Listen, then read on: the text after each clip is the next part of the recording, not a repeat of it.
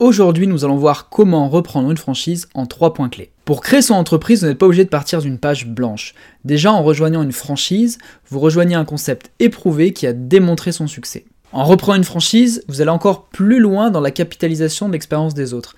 Effectivement, déjà créer une franchise, c'est gagner beaucoup de temps, mais reprendre une franchise existante, c'est gagner un temps considérable. Vous allez vous éviter euh, toutes les démarches de création, la recherche du local, le recrutement des équipes. Là, vous prenez une affaire qui tourne et en plus vous bénéficiez de l'enseigne de la notoriété d'une franchise. Il y a en général deux cas de figure possibles. Soit vous rachetez les titres de la société, et là vous prenez vraiment la structure juridique au complet, soit vous reprenez uniquement le fonds de commerce, et là il va falloir créer votre propre société au préalable avant d'acheter euh, le fonds de commerce en question. L'avantage en reprenant une franchise, c'est que vous allez avoir des éléments financiers. Le, vendeur aura euh, des bilans, euh, des comptes de résultats, et vous allez pouvoir vous baser dessus pour établir votre business plan. C'est-à-dire que vous n'allez pas faire une étude de marché, mais vous allez vraiment avoir des données concrètes à présenter, à mettre dans votre tableau, et ça, ça va rassurer vos partenaires financiers, donc les banquiers euh, en, général.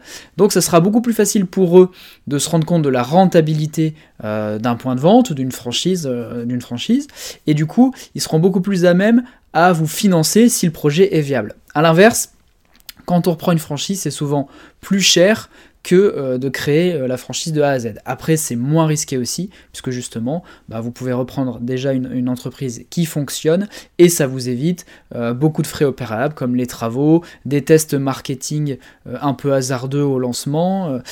ça, c'est le vendeur qui l'aura fait avant vous. Après, c'est parce que le prix euh, d'une reprise de franchise coûte plus cher que la création, qu'il ne faut pas avoir un esprit critique sur le prix de vente. Effectivement, il faut prendre beaucoup d'éléments euh, pris en compte, déjà regarder si le chiffre d'affaires évolue euh, dans le bon sens, voir l'ancienneté de la, de la franchise que vous reprenez, est-ce que c'est plutôt une affaire qui a 2, 3, 4 ans ou 5, 6, 7, 10 ans? Ensuite, il faut aussi vous tenir au courant euh, des tendances de la franchise que vous allez rejoindre. Est-ce qu'il va y avoir un changement de concept, une évolution, des travaux à prévoir parce qu'il faudra peut-être rafraîchir euh, le magasin? Et tout ça, en fait, il faut le mettre aussi dans la négociation. C'est sûr que si vous rachetez euh, une franchise déjà à un prix bien plus élevé que, que de la créer vous-même, et si en plus il y a 30, 40, 50 000 euros de travaux ou plus à prévoir euh, dans les deux années qui viennent, bon ça il faut clairement le mettre dans la balance quand vous établissez le prix avec le vendeur. C'est pour ça que c'est important aussi de vous entourer d'un expert comptable pour vraiment euh, essayer de calculer le prix au plus juste euh, de la franchise que vous souhaitez reprendre. Ensuite, il faudra réfléchir à votre rémunération personnelle. Est-ce que vous allez vous définir comme un travailleur non salarié ou est-ce que vous allez vous mettre salarié?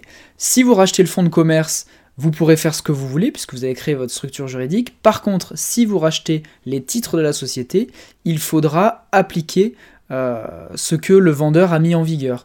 Ou alors dans ce cas, si vous voulez faire des changements, il faudra le voir avec votre expert comptable, car il faudra modifier les statuts. Autre question importante à se poser, est-ce que vous pouvez reprendre n'importe quelle franchise Alors ce qui est important de savoir, c'est que certaines franchises nécessitent un diplôme, une certification pour pouvoir la rejoindre. Ça, le vendeur doit vous en tenir évidemment informé avant que vous n'alliez plus loin. Et évidemment, vous devez demander aussi au franchiseur ce qu'il en est euh, par rapport à ses certifications ou à la réglementation, euh, avant aussi d'envisager de rejoindre ce réseau. Avant de vous vendre sa franchise aussi, il faut bien être conscient que le vendeur doit en informer son franchiseur. Dans certains contrats de franchise, vous avez un droit de préemption du franchiseur. Ça veut dire quoi concrètement? Ça veut dire que celui-ci, le franchiseur, peut euh, décider de racheter la franchise et il a la primauté, il en a la priorité. Autre point aussi important, c'est que désormais, les salariés doivent être informés d'une vente éventuelle et peuvent aussi se positionner. Donc ça veut dire que même si vous souhaitez racheter, euh, il est possible aussi que les salariés se positionnent, et là, ça sera au vendeur euh, de trancher euh, s'il vous vend à vous ou aux salariés. Donc pour résumer, la reprise d'une franchise ne se fait pas à la légère, il faut être vigilant sur certains points. Donc comme je vous ai dit, le bilan, la santé de la franchise en question, quelles sont les perspectives d'avenir, est-ce que vous achetez au bon prix? Après, par contre, reprendre une franchise pour moi c'est une excellente opportunité euh, de créer son entreprise. Déjà ouvrir une franchise c'est gagner beaucoup de temps, reprendre une franchise c'est encore plus rapide, vous évitez pas mal de désagréments et de choses qui peuvent être un peu laborieuses comme je vous ai dit les travaux, le recrutement des premières équipes, etc.